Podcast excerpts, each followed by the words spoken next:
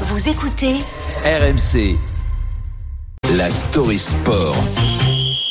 Le foot avec un, un mal de tête ce matin après la mauvaise soirée de nos trois clubs français en Coupe d'Europe.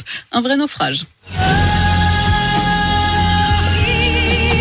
Titanic. Ça Ah va oui. parfaitement. Là, clairement, on est dans Titanic. Pourtant, pourtant, il y avait comme un vent d'optimisme avant cette soirée européenne.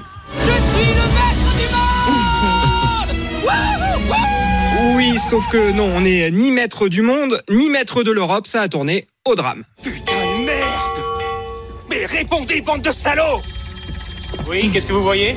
Un iceberg droit devant Malgré les résultats euh, encourageants du match aller il y a une semaine, les 16e de finale de la Ligue Europa resteront, oui, comme l'iceberg des Français cette saison. Nantes, Monaco et Rennes ont tous sombré hier soir un énième jeudi noir dans l'histoire européenne du foot tricolore. Du coup, dans l'after-foot, eh bien, on a ressorti les violons. Le jeudi noir est de retour, messieurs, dames, dans l'after. Euh, Malheureusement, nous étions euh, pleins d'espoir jeudi dernier. Eh ben non, 0 sur 3. Un, un beau jeudi noir qui rentre dans l'histoire de l'after. Voilà, Gilbert Bribois dépité sur RMC pour faire simple, ces trois éliminations de nos clubs français, eh bien, ça dit une chose, qu'ils n'ont peut-être pas le niveau de la Coupe d'Europe. On n'a jamais été invité. Ça fait mal, ça fait très mal. On s'attendait pas à ça. Beaucoup de déception, beaucoup de tristesse. Déception, tristesse, tout ça, c'est pas vraiment réjouissant pour l'image du foot français. Oui, disons que ça jette un gros doute quand même sur la valeur réelle de notre championnat, la Ligue 1, avec à terme des conséquences potentiellement très concrètes pour nos clubs, dont les finances dépendent beaucoup des droits télé, d'où l'inquiétude de notre consultant Daniel Riolo.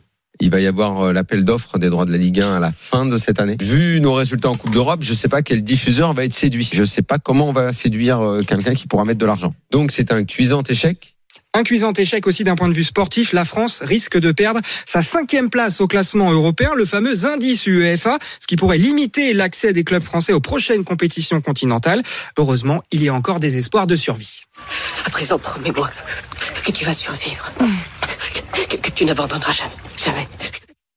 Alors, ok, nous n'avons plus de représentants français en Ligue Europa, mais on a encore l'OGC Nice en Ligue Europa Conférence et surtout le PSG en huitième de finale de la Ligue des Champions. Tout repose désormais sur ces deux clubs pour éviter de couler un peu plus le paquebot tricolore.